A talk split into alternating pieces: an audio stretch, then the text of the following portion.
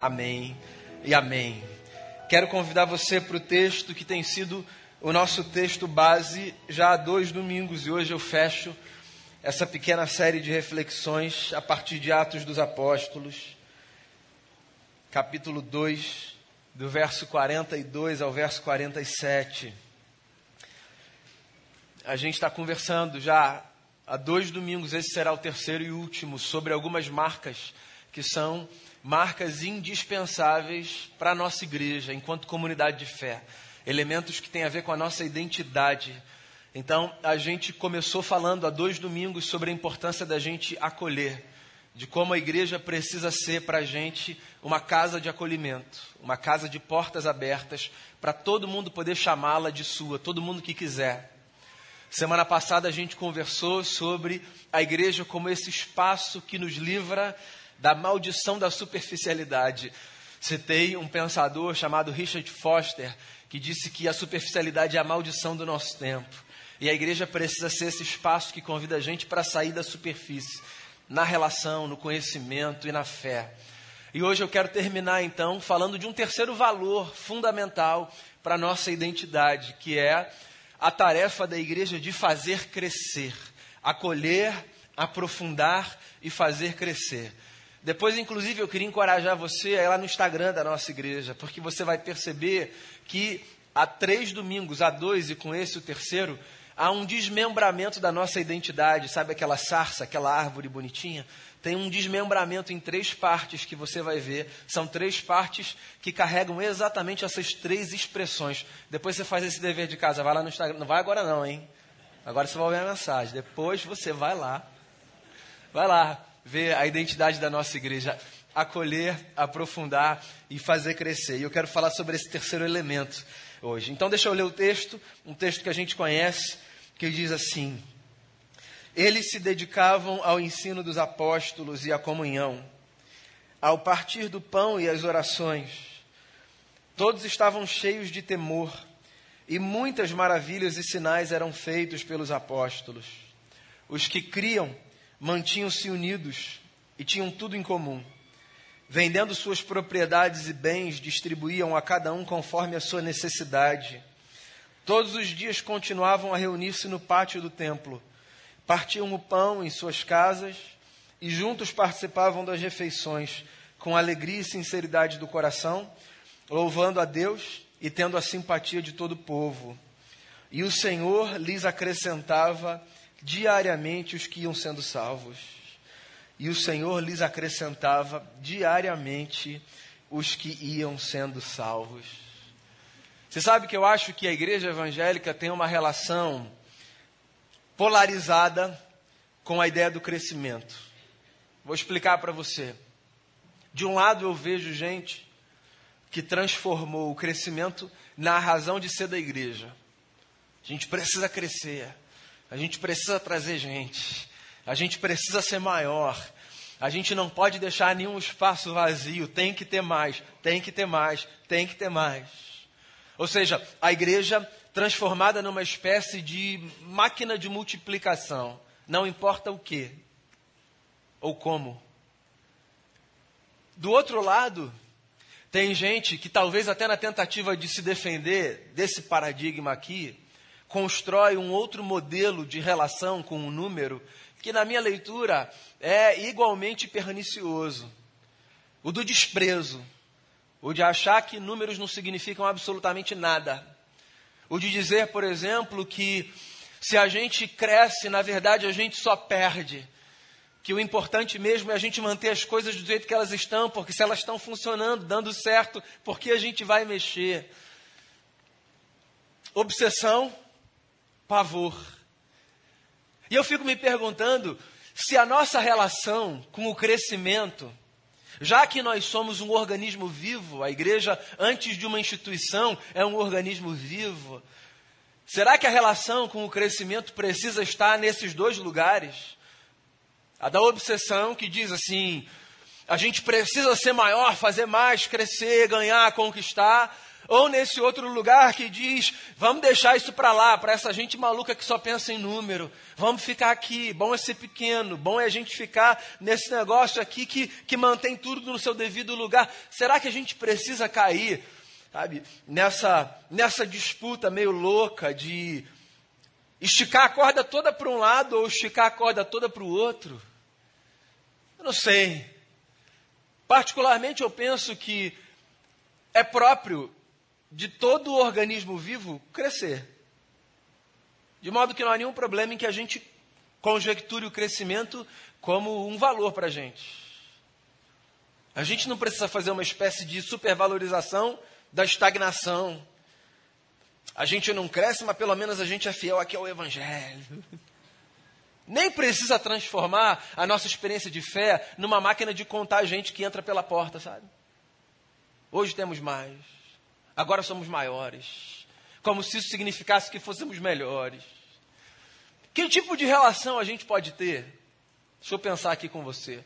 Com o crescimento que é próprio dos organismos vivos, de tal forma que ele não nos adoeça, para um lado nem para o outro.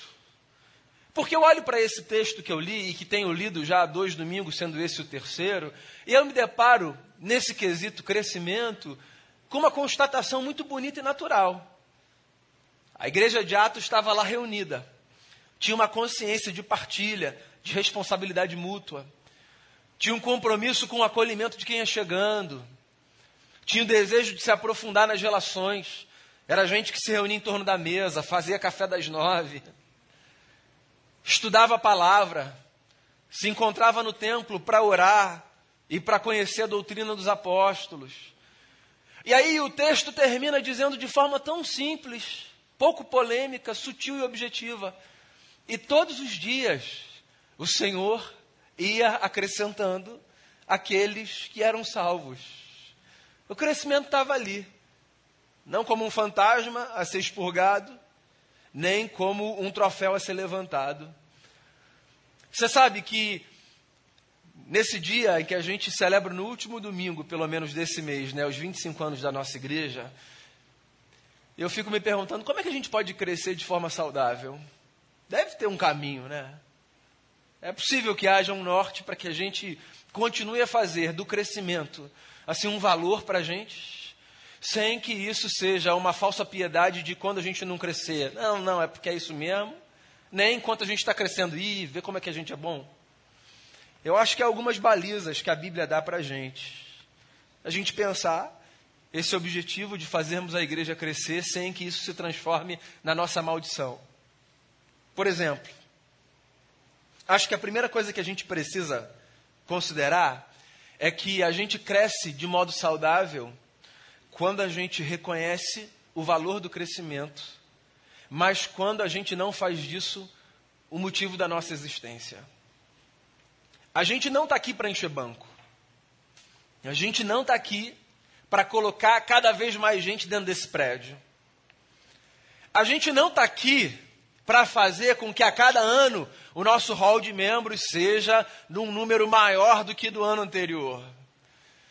Mas a gente reconhece todo, tudo isso como uma graça de Deus. Percebe? Crescer não é a coisa mais importante para a gente, numericamente falando. Ou seja, ter todos os meses esse bando de gente aqui, por mais maravilhoso que seja, não é a nossa razão de ser. Porque isso aqui pode ser um grande engodo, certo? A gente pode inchar sem crescer. A gente pode não ter espaço sem crescer.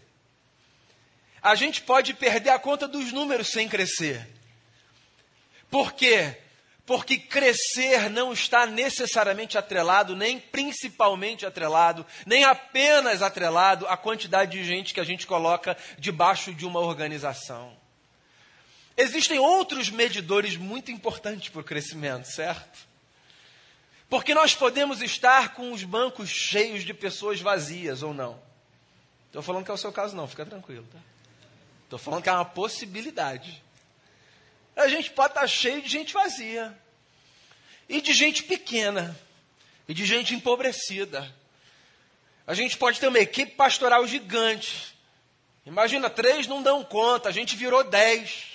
E pode ser uma equipe pequena, porque ainda que numericamente grande, a gente pode ser pobre de espírito, a gente pode ter uma postura de vida que é uma postura diminuta, ou seja, só para encurtar aqui, os muitos exemplos que eu poderia dar.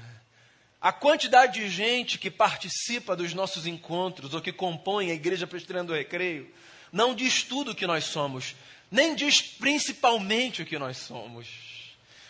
Mas como na vida nós usamos os números como medidores importantes para muitas coisas, às vezes nós cedemos a essa armadilha, a essa tentação de acharmos que essa casa cheia, que por sinal eu adoro ver essa casa cheia, mas nós caímos na armadilha de acharmos que essa casa cheia diz tudo a nosso respeito. Eu queria que a gente se fiscalizasse nesse ponto, que a gente fizesse um pacto e renovasse ele quantas vezes fosse necessário. Da gente olhar para a nossa casa cheia e da gente se lembrar, isso nunca será o principal medidor do tipo de vida ou do crescimento que nós temos experimentado enquanto comunidade. Podemos fazer esse pacto? Isso aqui é importante. Isso aqui é bonito. Isso aqui enche meu coração de alegria. Ver a festa como foi ontem. Uma festa que eu sei, a gente não pôde levar todo mundo, mas ver tanta gente lá. Ver o café das nove como ele é. Ver o Conheça a Sua Bíblia, ver os projetos surgindo, outros acontecendo, sabe? Ver as pessoas chegando, somando, arregaçando as mangas. Ver mais gente aqui em cima, gente que já está servindo antes de chegar aqui em cima. Tudo isso é maravilhoso. Mas existem outras coisas que a gente precisa observar porque por mais que os números digam alguma coisa a nosso respeito, os números não dizem o principal a nosso respeito, nem tudo a nosso respeito. Quando a gente fala que fazer crescer é um valor para a gente, a gente está dizendo, um, que a gente se alegra com cada pessoa que chega, e é de verdade. A gente se alegra com cada pessoa que chega. Então você que chegou hoje, você que chegou outro dia, você que chegou em 1998 ou 1999, a gente se alegra com a sua chegada. Essa casa é sua e a sua vida importa para a gente. E é muito bom ter você aqui. É muito bom saber que você olha para esse espaço e chama esse espaço de casa. Eu adoro. Adoro quando eu encontro alguém em algum lugar aqui do nosso bairro e alguém diz assim: pô, pastor, que legal, a gente se vê lá na nossa igreja. Eu adoro esse negócio de a nossa igreja, sabe? Da pessoa olhar e dizer assim: aquela casa também é minha. Porque é, eu disse isso há dois domingos, eu queria repetir, não é demagogia. Essa casa é a casa de todo mundo que quiser chamá-la de sua. Qualquer pessoa, qualquer pessoa que quiser olhar para essa casa e dizer essa casa é minha também, essa casa será sua também. Porque se essa é a casa do nosso Pai que está nos céus, e se a boa notícia é que o nosso Pai que está nos céus tem filhos e filhas espalhados por aí, que a gente nem faz ideia, então todo mundo que se reconhece como filho ou filha do nosso Pai que está nos céus pode ser alguém que chama essa casa de sua. Então a gente celebra você que vem para cá. Mas esse não é o único medidor do que a gente fala quando a gente fala que fazer crescer é um valor para a gente. Existem outros medidores. A gente quer crescer de forma saudável. Então, por exemplo, crescer de forma saudável não significa apenas colocar mais gente aqui dentro. Crescer de forma saudável significa contribuir de alguma forma para que cada pessoa que entrou aqui dentro, todos os dias, tenha a possibilidade de estar mais perto de Jesus. Esse é um valor para a gente. Quando a gente fala que a gente quer fazer crescer, é disso que a gente está falando também. E se você quer saber, eu estou falando mais disso do que daquilo que eu acabei de falar. Para mim, mais importante do que ver essa igreja cheia de gente é ver essa igreja com cada pessoa que passa por aqui todos os dias se sentindo mais amada por Deus e sendo desafiada a ser mais parecida com Jesus de Nazaré. Então eu amo ouvir coisas do tipo, pastor, aquele negócio que você falou, aquela frase, foi uma frase, pastor, levei para o meu trabalho. Adoro quando alguém diz isso, sabe? Quando eu recebo esse tipo de depoimento. De gente que fala assim, ó, aquela música que a gente cantou me fez voltar para casa com mais confiança. Porque eu acho que são essas pequenas coisas, pessoal. Essas pequenas coisas que vêm numa canção, numa oração, numa palavra, num encontro, numa mesa, essas pequenas coisas que possibilitam que a gente cresça segundo a estatura de Jesus, o nosso Senhor.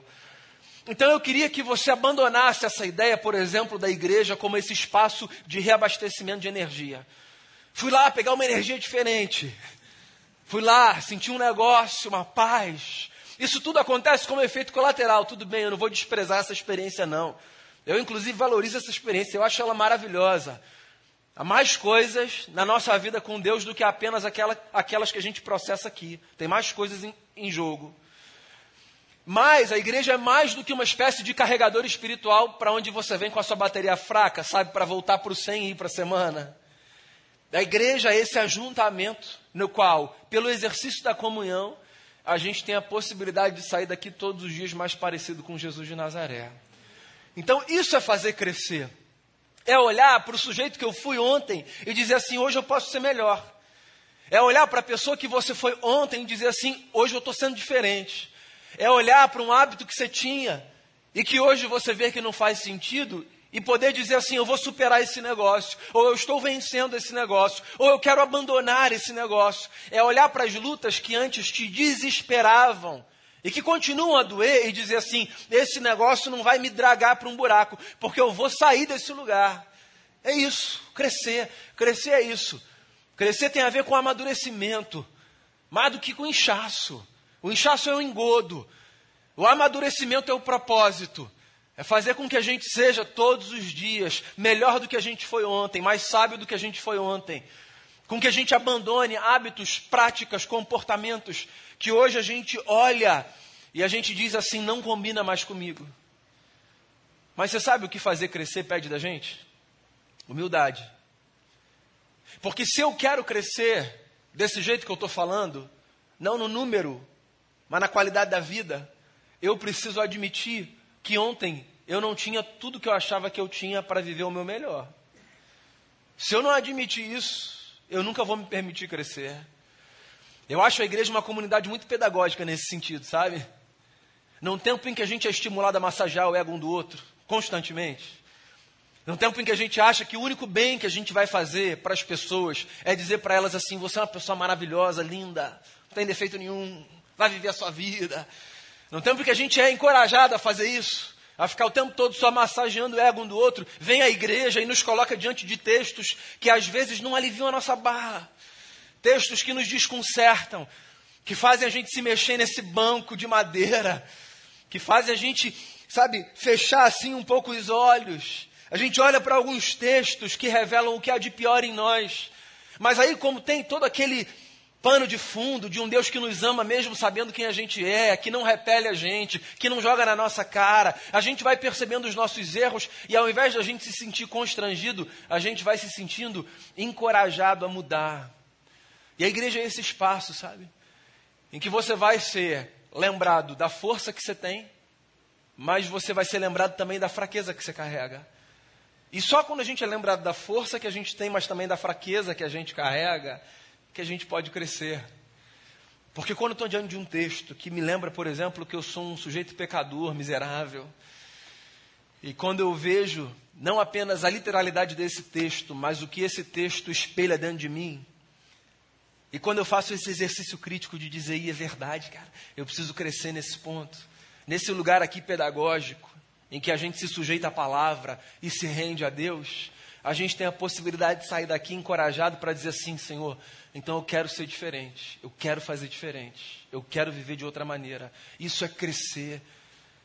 É por isso que a gente oferece agendas para você, segunda-feira, estudo bíblico, quinta-feira, célula.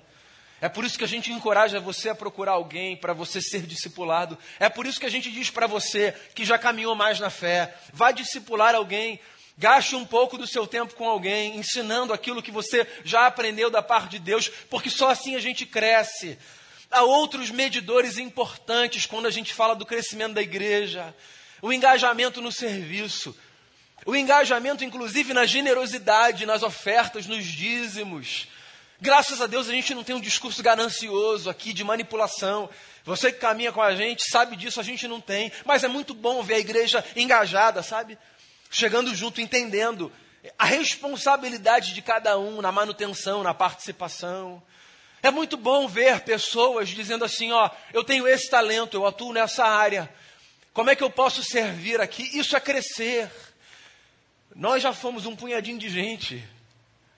Nós já comemos numa sala de uma casa. E hoje os nossos cultos não dão conta de acolher todo mundo que olha para essa casa e chama de sua. E isso alegra tanto meu coração. Mas nós já fomos um punhadinho de gente que trabalhava fazendo tudo. Porque é assim, né? É assim. E hoje tem tanta gente fazendo tanta coisa. Gente que chega e diz: Eu quero servir. Gente que foi encorajada por esse punhadinho de gente, porque viu esse punhadinho de gente servindo. E disse assim: Eu também quero participar, eu quero fazer, que coisa bonita, que coisa legal. Isso que é ser igreja. Escolher uma área para atuar, dar um pouco do meu tempo, ensinar uma criança, conversar com um irmão, acolher uma irmã, é isso que é essa igreja. Eu também quero participar e assim a gente vai se educando mutuamente e assim a gente vai crescendo, não apenas nem principalmente porque mais gente vai chegando, mas porque a gente vai vendo que aquele punhadinho de gente que se servia se transformou numa comunidade que às vezes tem tanta gente para servir numa área que quem serve demora um tempão a voltar a servir.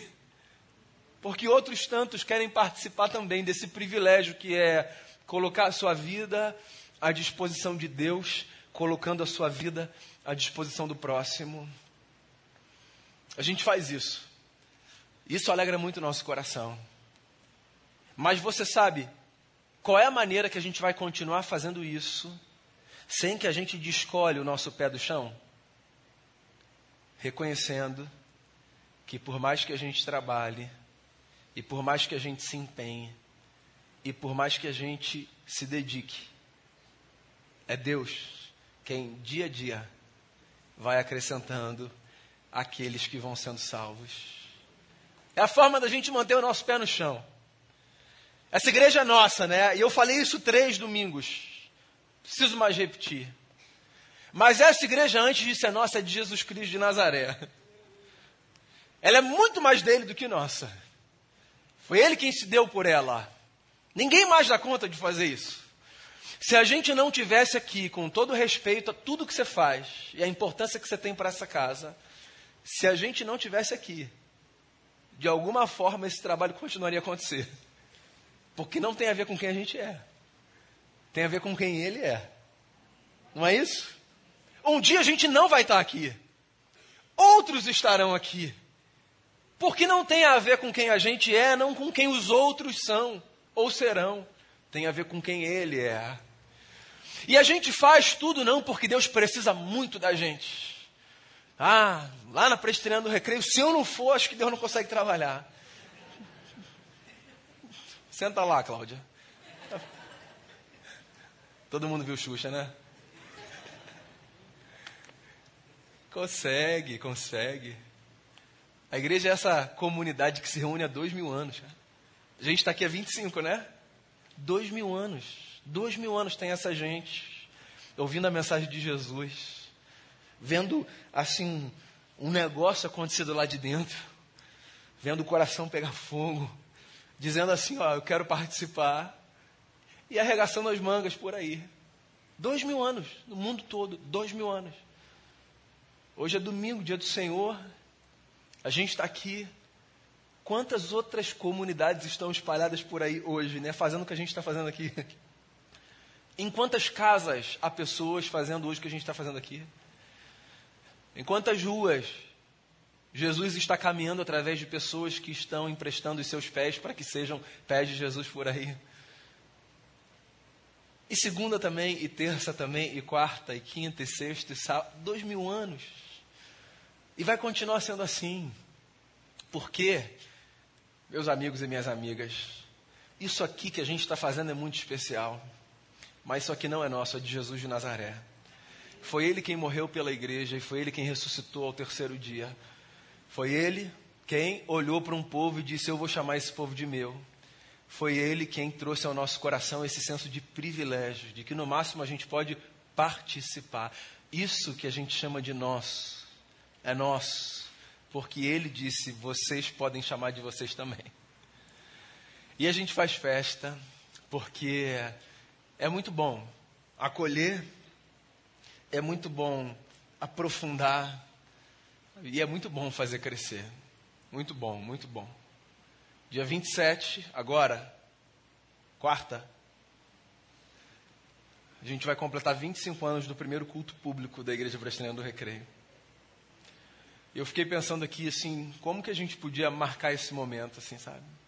Além de tudo que a gente já fez de festa aqui. E aí hoje de manhã me ocorreu um negócio.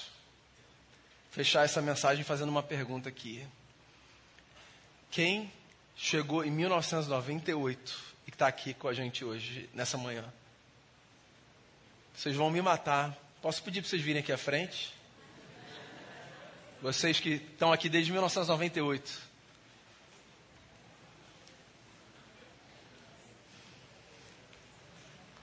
Tio Borges, minha mãe, Elcio, tio Flávio, tia Dione, Dona Zeli, Almerinda, minha avó, meu avô, Nilceia, Daniel, Odete, Regina, Leda, meu pai, Lúcia, Diego. Foi.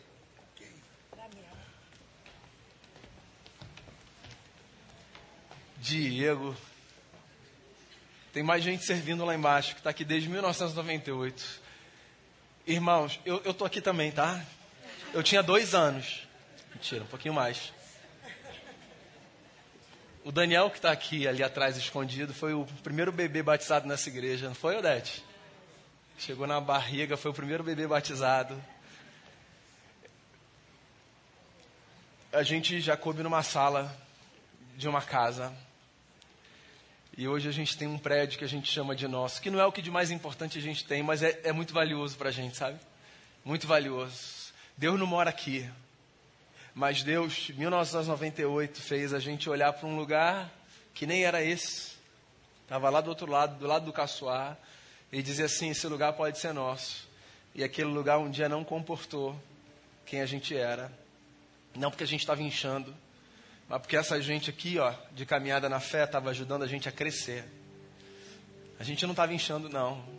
A gente estava crescendo, a gente trabalhou, do vida, talento, oração, para a gente um dia não caber mais lá.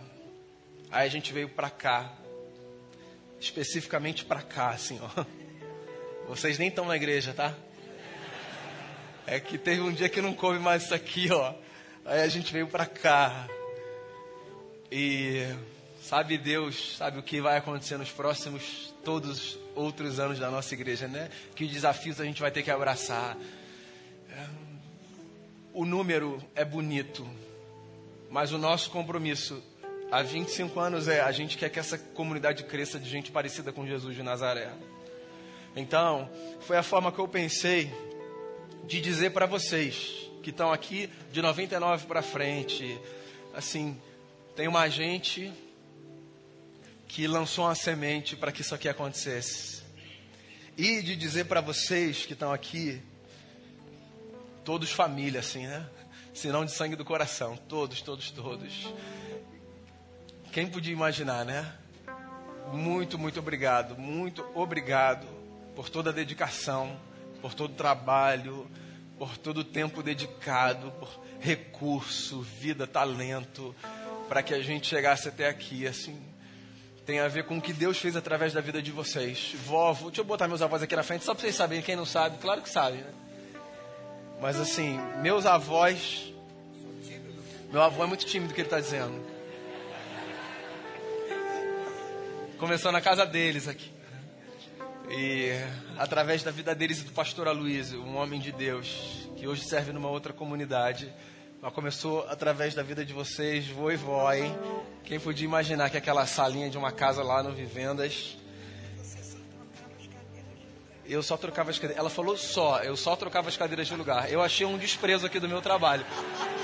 Era o que eu sabia fazer na época, pessoal. Tá? Desculpa. Obrigado, viu, por tudo que vocês fizeram e fazem por essa igreja. Vocês todos e vocês. Obrigado pelas sementes que vocês todos lançaram nesses 25 anos e continuam lançando. Queria que a gente fechasse essa mensagem orando por eles. Você pode estender uma de suas mãos por essa gente aqui, ó. Senhor Jesus, obrigado porque há 25 anos o Senhor, dia a dia, tem acrescentado aqueles que têm sido salvos pela graça e pelo amor de Jesus. Obrigado por esses irmãos e irmãs que há 25 anos têm se empenhado na tarefa de fazer essa igreja crescer. De gente parecida com Jesus de Nazaré, que tem dedicado o seu tempo e os seus talentos para que cada pessoa que chega aqui tenha a possibilidade de se parecer mais com Jesus. Nós, como igreja, abençoamos esses irmãos e irmãs. Obrigado pela vida dos meus avós. Obrigado pela vida de cada um aqui. Obrigado pela vida do pastor Aloysio. Obrigado pela vida da igreja presteriana do Grajaú, da igreja presteriana da Gávea, que foram mães dessa comunidade que estava para nascer. Obrigado por todo mundo que veio chegando desde então. Dos primeiros aos que foram recebidos hoje. Muito obrigado, Senhor. Obrigado por essa igreja, obrigado por cada família, por cada vida, por cada pessoa que tem feito da sua existência um tijolo para a edificação dessa comunidade. A gente celebra o prédio, a gente celebra as conquistas, mas, sobretudo, a gente celebra a vida de cada um sendo transformada pelo amor de Jesus, o nosso Senhor.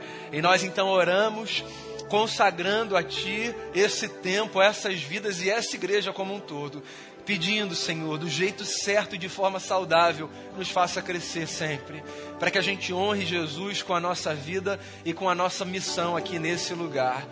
Por esse dia, por esse mês e por essa história, nós te agradecemos e celebramos a vida de Jesus em nós. No nome dele, nosso Senhor, é que nós oramos. Amém e amém.